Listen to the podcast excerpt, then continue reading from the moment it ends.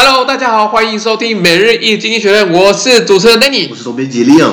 每日一经济学人团队致力于转译、分享、讨论源自英国周报《经济学人》的新闻与文章。广大的听众朋友也可以在我们的 Facebook、IG 以及 Media 看到我们每天的新闻转译哦。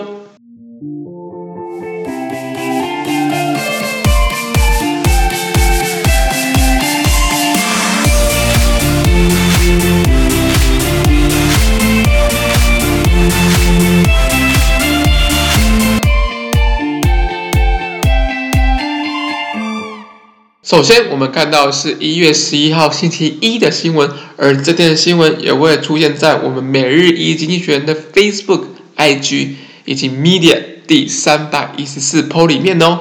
首先，我们看到的第一则新闻是那个民主制度被挑战了，这又该怎么是好呢？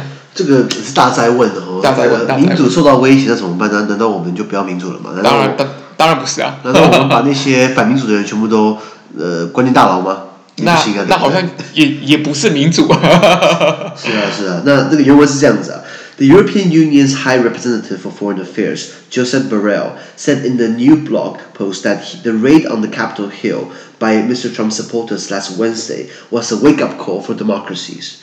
Mr. Borrell claimed that the attack on Congress, which left five people dead, exposed the dangers of allowing democratic values to decay. And and disinformation to spread on social media. OK，他说欧盟的这个对外事务部的外长这个波瑞尔呃波瑞尔 Borrell 就是 Borrell，他近期一篇布洛格文章中，他写到，就是当我们看到上礼拜三的时候，川普的支持者这个在国会山庄的突袭，是对民主国家的一个敲响一个警钟，是提醒我们，哎，我们民主好像受到一些挑战喽。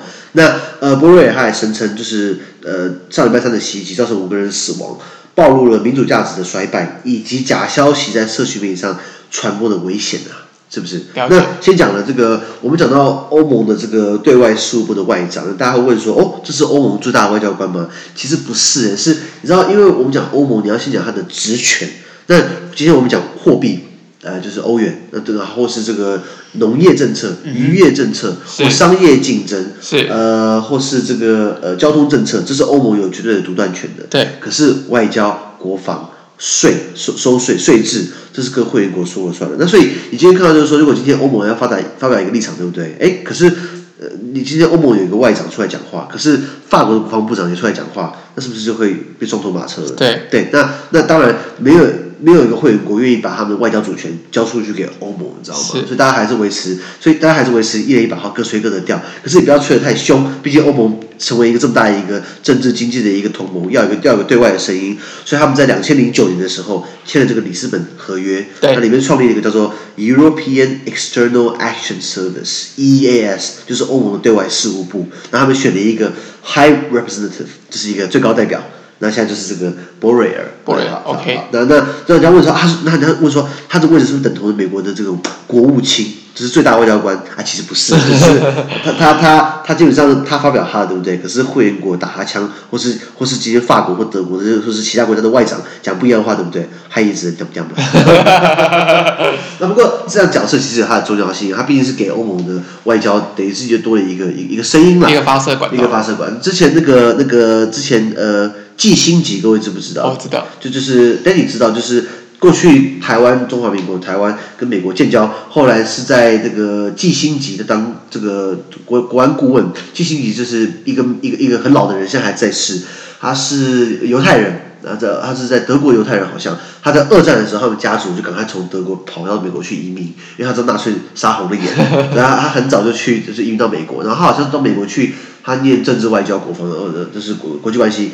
他的他写一本书叫《大外交》，是这本《大外交》，我忘记是哈佛还是耶鲁了的这个博士论文，到到现在为止还是最最厚的、最篇幅最长的的博士论文。我我我忘记是耶耶鲁还是哈佛了。Anyway，那基辛格基本上是一个很会算计的人啊。他也是当初给美国总统尼克森出的这种想法，就是要抛弃台湾，要要要往中国靠。对对，基辛格。那基辛格曾经讲过一个话，就是说，当他想要找欧洲。I want to talk to Europe，我要找谁？找不到人，因为太多了。因为欧盟有很多很多机构，然后每个机构都有一个 president，都都是大家都是 president。而你看欧盟的议会也是议议长也是 president，对不对？对，你知道欧盟议会有几个有几个副议长吗？这我就不知道。十四个副议长，对对，没有副议长。对对对对对，那那那欧盟执委会也是有一个 president，然后他们有四四四五个这种呃呃呃 vice president，也是也是副主席，还有一个 first vice president，第一副主席，然后所以所以制度，然后你看欧欧洲央行，你还有欧洲呃呃呃部长理事会一大堆，每个都有 president，所以当欧盟要对外的话，要找谁？张基辛格就说：“I want to talk to Europe，but there's no one I can talk to。”所以他们后来就搞了一个这个对外事务部的这个这个外长啊。对，好，这是他的背景故事。那他今天就是在部落格文章中写到，就是对于民主国家的上周已经被敲醒了，因为我们看到了身为民主的泱泱大国的美国的国会竟然会被突袭等等的，那是不是民主价值衰败？还有假消息，这是很严重。因为在台湾，如果你散布假消息的话，我记得可以罚三百万嘛。哎，这个我是没有特别研究啦。不过你如果记得三百块的话，那很有可能是一个比较高额的罚款。或是假设今天我在 Facebook 上面写，哎呀，这个士林夜假设哦，就不怕别人告我。假设 假设，如果我在士林夜市，呃，说士林夜市有新冠病毒的疫情爆发，那是不是万一没有这回事？对，散播假假新闻哦。这是假新闻对不对？要罚钱对不对？嗯、那那可是往往你在当局要查对不对？事情伤伤害已经造成了。对啊、是吗？就大家已经不敢去设立夜市了，后来查证没这回事啊，那大家会恐慌心态。对对有对，对，所以假消息还是很危险的嘛。非常危险。那你先不要看美国好，其实欧盟内部也是啊。你看他们虽然欧欧盟很多民主国家，有些民主国家号称民主国家，还基本上还是搞威权政体啊。就是 波兰嘛，波兰之前他们的行政单位搞了一个委员会，叫做什么司法委员会。行政单位怎么会有司法委员会？而且他那个委员会的可以决定法官的去留，行政干预司法嘛。然后再来就是在匈牙利的那个烂总理奥班，奥班就一天到晚就是在关 NGO 或是在关新闻，关新闻台。哎，这个好像台湾也会。哈哈哈开心笑的。对对对，那那所以那所以民主价值受民主价值受到威胁跟挑战。对，那看起来是说民主开始倒退路了，大家开始不那么相信民主制度了，因为民主制度它有它的缺陷性在。因为如果每一个人的声音都被听到，对不对？是不是就没有效率了？或是比较大声会敢闹的人，是不是就哎？会会起来的，会有一些镁光灯啊，一些一些流量的焦点啊。那就像韩粉嘛，不是？对，都很就不理性的一种韩粉嘛，对不对？那可是这这是该如何是好？我们不知道，不是吗？目前还还是没有解啊，到底要怎么样在确保民主价值的同时，又能够包容不一样的声音，而且确保这个制度是稳定的。那么我们看英国那时候，这个这个这个丘吉尔，英国时候丘吉尔说民主制度不是什么好制度，可是这是目前我们可以找到相相对比较好一点的制度。那民主制度这一百多年下来，经过了三次大战啊，一战一战就是民主对抗军权，二战是民主对抗法西斯，冷战就是民主对抗共产。那民主民主制度是赢了嘛？所以后来在一九九零年代冷战结束之后，有一个作者，有一个美国学者叫做 Francis Fukuyama，福山，他写什么？他写这个历史终结。他写这个 The End of the History and the Last Man，就是这个历史的终结以及最后一人，就讲说民主基本上就是完胜了啦。二十年后，接下来看民主受到挑战的，不是？是啊，是啊，啊、受受到那个北京模式啊，北京模式的挑战啊。对对对对，华盛顿模式。哎，给你帮我们细讲一下什么是北京模式。北京模式就是呃，透过国家，不管是经济或者是呃对外关系，都是用国家的力量去呃，不管是补贴或者是呃强化这样子的力量，而跟华相对的华盛顿模式是一个市场经济或自由竞争的一个不太一样的一个模式啦。但看起来好像很多第三世界国家还蛮喜欢。北京模式的，对对对对，因为北京模式，它不会，它给你钱，给你贷款，它不会要求你政治改革，也不会叫叫你怎么经济的一个系系统性的一个改革，你要必须要，你不能补贴，你你要你要开放市场，你要什么？但是北京模式是，我给你钱，你只要你只要呃说，你只要承认就是 台湾中国部分就好了，所以像这样的政治宣言就可以。所以其实呃，北京模式在。近几年确实是很强力的在挑战这华盛顿的模式啊。意思就是说，呃，北京模式是说，今天给你钱，你就我就叫你去弄嘛，对不对？那你弄怎样不关我的事。对，你只要喊我，你想讲想讲我想想我想听的话就好。对，然后如果你还不了呢，没关系，你的军港或者是你的港口就割给我九十九年。一带一路，一带一路，一带一路，一带一路。对啊，这这大家可以再去看相关资料啊。好。第二则新闻，我们把焦点回到了香港，而香港这个动荡，我我觉得是是蛮有趣的，又是在创造历史。我觉得香港交易所的那个股市的动荡啊，对对对，这也是历史，这也是历史。那个原文是这样子啊：Filings at the Hong Kong Stock Exchange show that Goldman Sachs, Morgan Stanley, and J.P. Morgan, three American banks, plan to delist a total of 500 Hong Kong listed structured products to comply with new rules. banning Americans from investing in Chinese companies with links to its armed forces. Mr. Trump's executive order, which comes into force today, has prompted confusion around the world so uh, as to how it should be implemented. OK，他说，香港交易所的这个呃交易的文件显示哦，高盛银行、摩根斯坦利。 摩根大通哦，拜德文三个都是那种很大的投行啊，非常大、啊。对，这个一般不是借款给你跟我了，就什么什么呃国泰啊、星光啊，还是什么 中信银啊，不不同概念。完全不同概念。这几个是在玩那种很高资、很高档的游戏。跨国的哦。跨国投资啊，然后然后那个呃呃，有时候也会也会洗钱的。对对对。那现在美国银行呢，他们计划在香港的股市上面对不对下架？他们有五百多个这种结构性的金融商品，那为的就是遵守美国有一个川普有签一个行政命令，那个行政命令就是禁止美国企业投资与中国军方有关的企业这样的规定。那那个行政命令在在在在在呃今天生效，在这个一月十一号生效。那问题是，对对，你看你看，一月二十号他要下台，不是一月十九号是他最后一天了。一月二十号川普，一月二十号拜登上任宣誓，一月十九号，所以他他在他他在他这个下台之前，对不对？签了这样的行政命令，那造成了全世界各方对怎么执行这样的行政命令其实很困惑，就是那种我我我要先下架这种金融商品九天，然后我再上架一次嘛？哎，这样这样费用很高哎。对于投资来讲，其实也是蛮困扰。就我的钱放在里面，然后突然被下架了，对对对对 然后我该怎么办？那因为川普他他为了要禁止美国企业投资中国军方，就是说就是说跟就是跟中国有关的，这个跟中国军方有关的这些企业，就是为了要防堵中国嘛，对不对？可是如果你要知道，一个中国企业如果有一定一定的规模，他也他通通常要么跟军方有，要么跟军方有勾结，不是勾结不行，要么跟军方有合作，要么就是跟政府有关系。那他们政府跟跟军方是是一家人，你知道吗？所以你很难，你很难去避免掉，你知道吗？所以才下架这么多啊！五百多种，我我想经济学是不是打错？应该是五千多种。是啊是啊，那那那那你说那这样好了，那高盛银行跟摩根斯坦利跟 J P 摩根摩根大通，他们不要在美国登记，呃，这个不要不要在美国，他们因为他们现在是美国公司，所以他们不可以去投资嘛，投资跟中国军方有关的企业。那如果他们今天把他们把他们改成这个英国企业，可不可以？应该不太可能，是因为。他们在美国比较好逃漏税，还要重。对对对，而且他们就是毕竟是美国老牌起家这种很大的那种银行了，百年历史，基本上。对啊，如果如应该是说很，如果他真的要走的话，其实是很麻烦，就跟那个上次我们有有聊过，就那个联合利华的。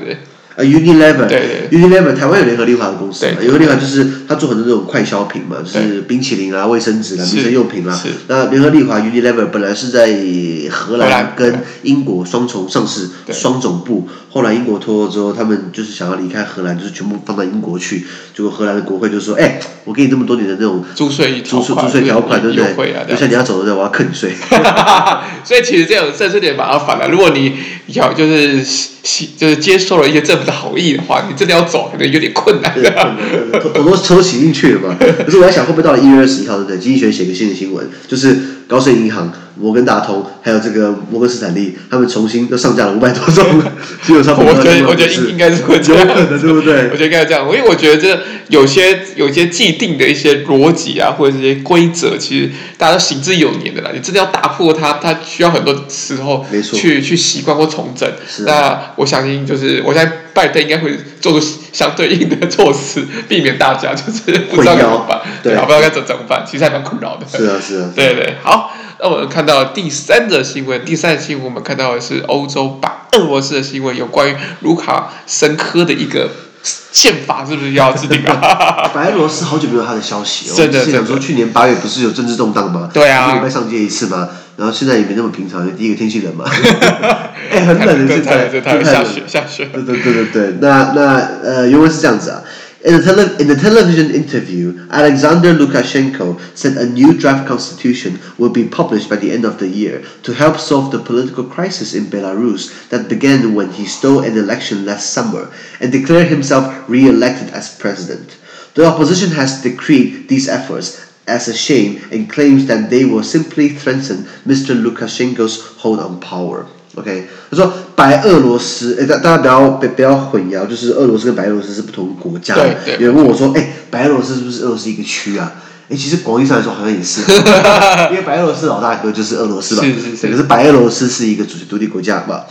在在在纸上是个主权独立国家，在联合国有自己的席次。是。那他们那时候苏联垮台之后，他们本来苏联卫星国嘛，后来苏联垮台之后就成就是成立自己的国家。那个时候呢，还还是很年轻的卢卡申科当个总统，结果已经苏联垮台三十年了，他还是总统。哇，哇，很会当啊！对对对对。所以经济学写到白俄罗斯的总统兼独裁者卢卡申科，在一场他们在在一个电视访谈之中，表示他们要新的宪法啦。在今年年底，二零二一年年底，奇怪为什么拖一年呢？你看现在才一月初，到年底后先讲先讲先讲先讲，他希望这个新的宪法对不对？可以解决白俄罗斯政治危机。那这个危机源于呃，去源自于卢卡申科他在去年夏天八月的总统大选中舞弊，他那时候就是反对党的选票都不见了，跟国民党早期很像啊，国民党早期投票对不对？看开票不对对不对？第一个就停电嘛，然后突然就有香人，啊，他就有票，他就有票了，不然就是。党外人士的票都不见了，都不见了。我记得好像之前在宜兰陈菊以前刚出道的时候，他的老板是郭雨欣，是呃民民主先驱。郭雨欣本来就是在宜兰声势浩大，我忘记选县长还是选立委，我忘记了。然后就是后来郭雨欣的就就是本来民调说他会赢嘛，后来开票出来，他票他票很少。就后来在二十年之后，在宜兰好像挖路，挖到挖到一大袋选票，哇，这样玩的哇，这个这个很值钱的，这个历史遗物啊。对啊，所以所以你看，现在白俄罗斯搞跟国民党搞一样的道理，就搞搞一样的手腕，你知道吗？那卢卡申科是选举舞弊嘛，然后他说自己又连任了第第第六还第七第七届总统这样子，那。那那他说现在就要修改新的宪法，那白俄罗斯他们的反对派就谴责当局，他们这些所谓什么新宪法其实都是白搞，都是在骗人的，只会更加强化卢卡申科的权利。毕竟他们说权力最好的春药嘛，你上去就不想下来了。完全不想下来，对不对，下来会被冻，下来一定一定会被冻，你知道吗？要不流，要不就流亡海外。对啊，是啊，是啊。哎，之前我们经济学写到过，就是呃，俄罗斯总统普丁。普丁，你记不记得他本来从二两千年当总统当到现在，当了二十年了。他在今在二零二零年的三月初，他要修改宪法，他把总统任期拉长，然后可以连任。也就是说，那然后新的新的宪法其实是重新开始计算，所以他可以连任到二零三六年。然后他卸任之后，对不对？他他可以当终身参议员，那他一定会变成参议院议长。对，然后再扣再。控制国家，控制国家，然后还有参参议院任期结束对，这还都懂懂啊？对啊，对啊，对啊，所以哇，会玩会玩，很会玩，你知道吗？对，那那他，因为他如果他裸退的话，对？又会被弄了，已经被弄了，军权政府全部交出去，我们完蛋了，死定了。是啊，是啊，是啊。这个这个这个太太复杂，水太深，水太深。这水太深了，这这套都是套路，都是套路。所以，我我我们看，你看白俄罗斯现在又有新的宪法了，所以我们今天标题下的是卢卡申科版的宪法。对，那呃，如果你常看到欧盟欧看到欧洲地图，对不对？我们讲说白俄罗斯是欧洲最后一块有独裁者的地方，所以卢卡申科是 the last dictator in Europe，就是欧洲最后的独裁者。你说俄罗斯呢？我说俄罗斯，对不起，俄罗斯不是欧洲。欧洲人不觉得俄罗，俄他们觉得俄罗斯是亚洲。对对对对对对，对，对。所以如果单看欧洲的话，对不对？白俄罗斯是有时候会有独裁者，就是卢卡申科了。OK，好，那么每日经济学人的今天的 Pocket 就到这边，而明天有其他新闻呈现给各位。那对今天新闻任何想法，或想我们讨论的话，都欢迎在评论区留言哦。想跟我跟 Danny 面对面聊天的话，都欢迎参加支持我们的中文基础章读书会以及全民导读专班哦。那除此之外，在二月六号。我们团队将举办我们的职场英文培训坊，请大家在呃我们的脸书粉专可以看到报名资讯。还有在一月十六号是最后一天，什么最后一天？最后一天的优惠，早鸟优惠到一月十六号，请大家踊跃报名，欢迎来参加，欢迎来参加。好，那么我们的 Podcast 资讯，呃呃，我们资讯都提供提供在每日一经济学的 Facebook 粉专，也请大家持续关注我们的 Podcast Facebook、IG、YouTube 跟 Media。感谢你的收听，我们明天见，拜拜。拜拜。